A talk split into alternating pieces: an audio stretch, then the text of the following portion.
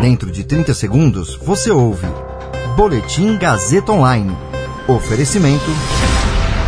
Se você tem muito o que dizer e quer escolher uma profissão para dar voz às suas ideias, a Faculdade Casper Libero é o seu lugar. Jornalismo, publicidade e propaganda, relações públicas, rádio, TV e internet. Todas as possibilidades abertas. Acesse casperlibero.edu.br e conheça as infinitas rotas que o mundo da comunicação oferece. Comunicação é mais do que uma escolha, é um modo de existir. Agora você fica bem informado e atualizado. Está no ar o Boletim Gazeta Online. França suspende todos os voos com o Brasil. A Anvisa diz que representantes da Sputnik têm até 16 de maio para apresentar documentos pendentes. Meu nome é Caio Melo e você ouve agora o Boletim Gazeta Online. O governo francês decidiu suspender até novo aviso todos os voos entre Brasil e França por conta da preocupação em torno da variante brasileira da Covid-19. O anúncio foi feito ontem pelo primeiro-ministro Jean Castet. A situação de saúde no Brasil não parou de se agravar desde fevereiro, em parte devido ao aparecimento de uma variante do vírus, conhecida como P1, considerada mais contagiosa e perigosa. Embora na França a variante brasileira P1 represente apenas 0,5% dos casos diagnosticados no território francês, onde a cepa britânica é predominante, os profissionais da saúde vêm alertando alguns dias para a disseminação dessa cepa e a oposição exigiu que o governo interrompesse os voos com o Brasil.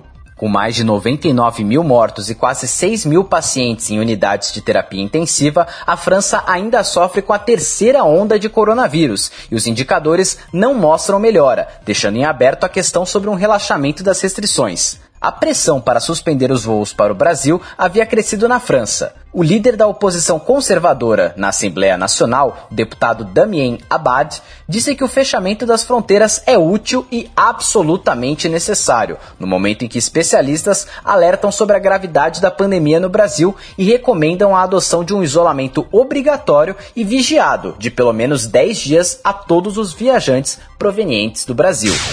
O prazo para o laboratório União Química apresentar os documentos pendentes relacionados ao pedido de uso emergencial da vacina Sputnik V termina em cerca de um mês, mais precisamente no dia 16 de maio. O alerta consta em manifestação da Anvisa ao Supremo Tribunal Federal, na qual o órgão detalha a dificuldade para ter acesso aos dados.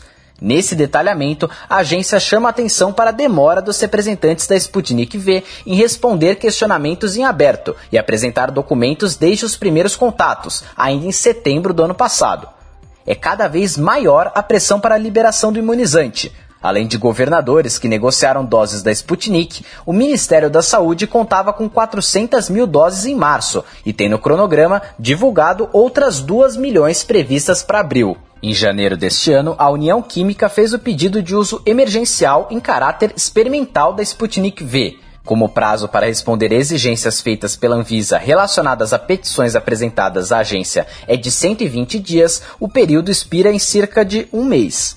A manifestação da Anvisa foi feita em ação proposta pelo governo do Maranhão para que seja liberada a importação de 4 milhões e meio de doses da Sputnik adquiridas, conforme pedido feito no órgão no dia 29 de março.